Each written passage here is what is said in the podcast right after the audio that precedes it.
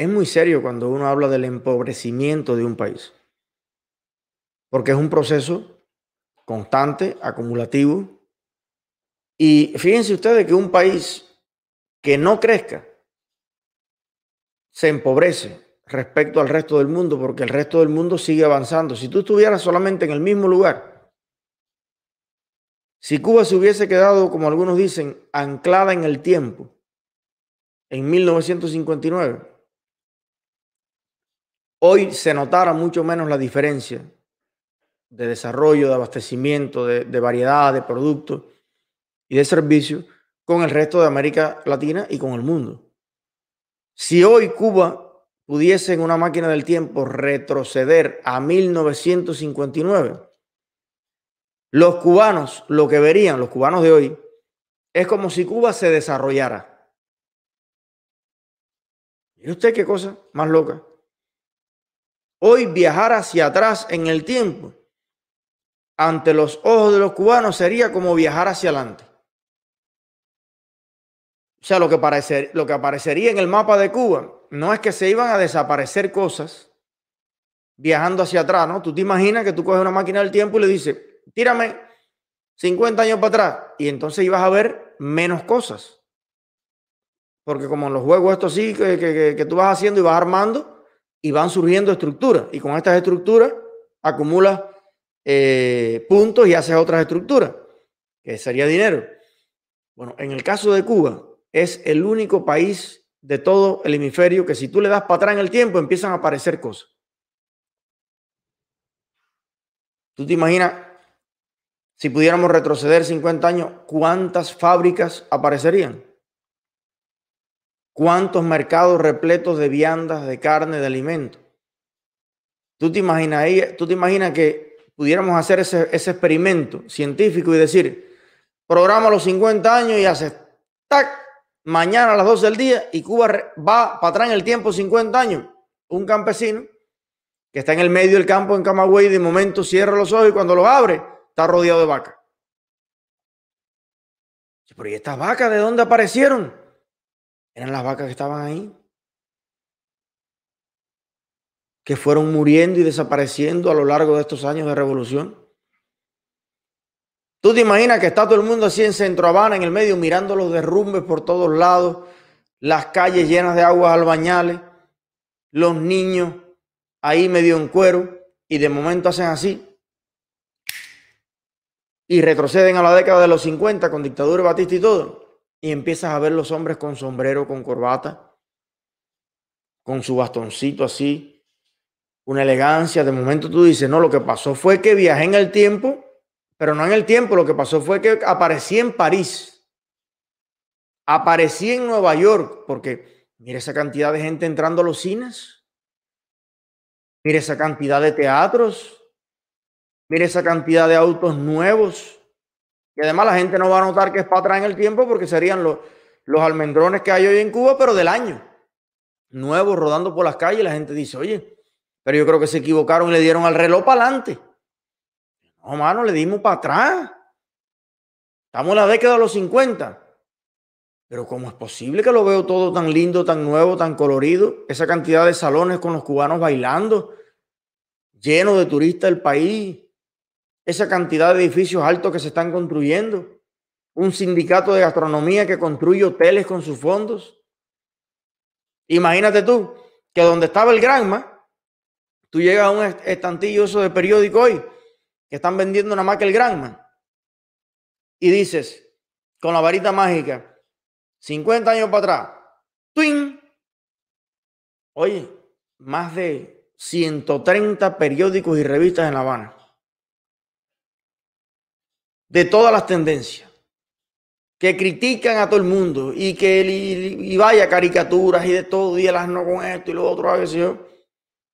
La lotería legal, la gente vendiendo los billetes de lotería y no sé qué. ¿Tú te imaginas los anuncios en eso? Vamos a darle 50.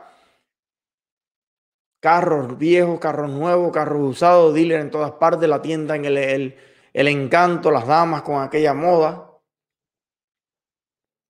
Vas a los campos de Cuba Y es verdad que van a desaparecer una serie de consultorios de esos que han creado ahora y, y unos edificios de microbrigada.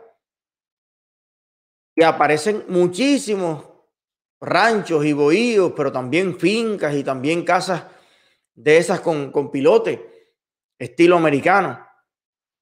Pero los campos en general van ya van a ser mucho más lindos. Imagínate que va a desaparecer todo el marabú. Desaparece el marabú y aparece el plátano, la yuca, la malanga, asentados. Los hombres, mi abuelo en Guayavera, con su sombrerito, montado en su caballo, en su yegua. ¿Quién tiene un caballo, una yegua? Sería buenísimo poder hacer ese experimento, ir atrás y no cometer los mismos errores, no dejarnos engañar, no dejarnos manipular. Seguro el director de Bohemia que escribió aquella carta de despedida que hay que leerla de vez en cuando, no iba a caer en el mismo embuste de Fidel Castro y encontraríamos un camino mejor para resolver nuestros problemas que no sea desbaratando absolutamente todo de nuestro país. Bueno, Cuba anuncia, tú sabes, que no hay divisa, cosa que se esperaba. dice que anunciaron que canjearían los CUC por, por divisa a los viajeros que salían del país con un límite de 300 CUC o 720 pesos cubanos al cambio oficial 24 euros, aunque la reforma monetaria dispuso una tarifa de cambio 1 a 1 para las empresas. El turismo cayó de 4,3 millones de visitantes en el 2019 a 1.1 millones de habitantes en el 2020. Em, aquí le hemos dicho a Díaz Canel, y aquí le hemos dicho a Raúl Castro, y aquí le hemos dicho al pueblo de Cuba, qué hay que hacer para que toda esta situación cambie. Yo, a mí no me manden más quejas de los comunistas. Ni que quiten esto, ni que quiten aquello, ni que quiten no sé qué. Eso es bajo la lógica de los comunistas. No me manden más las quejas de los comunistas. Con los comunistas en el poder, en Cuba no se va a desarrollar absolutamente nada. Ya aquí se lo hemos dicho muchas veces al pueblo de Cuba. Incluso gran parte de lo que hemos predicado por años, cuando ya la dictadura se ve que no puede más, en alguna medida implementa lo que desde aquí y desde Cuba por tantos años yo personalmente le he dictado a la dictadura. O sea, le he dicho así de niño chiquito, anota ahí, mira, hay que hacer esto, hay que autorizar internet, hay que dejar los teléfonos, hay que dejar los cubanos entrar a los hoteles, hay que dejar que la gente... Y ellos cada 10 años dicen, vamos a hacer algo de lo que dice el IES. Escúchenme lo que hay que hacer para que Cuba salga de ese subdesarrollo y haya divisa, y haya cambio, y haya todo lo que hace falta y todo lo que somos capaces los cubanos de producir. Número uno, hay que cambiar la constitución de la República de Cuba en esa etapa de transición, tal vez adoptar la del 40 o ir directamente a una nueva. Hay que establecer los derechos humanos fundamentales en esa constitución, como el derecho a la libre elección pluripartidista, para que los gobernantes puedan alternar en el poder con el voto del pueblo. Hay que hacer una ley de libre asociación hay que garantizar la libertad de expresión y participación política, hay que regularizar, legalizar todas las iniciativas sociales, económicas y políticas que a los cubanos se le ocurran. Tienen que encontrar el camino para legalizarlo y para hacer el bien.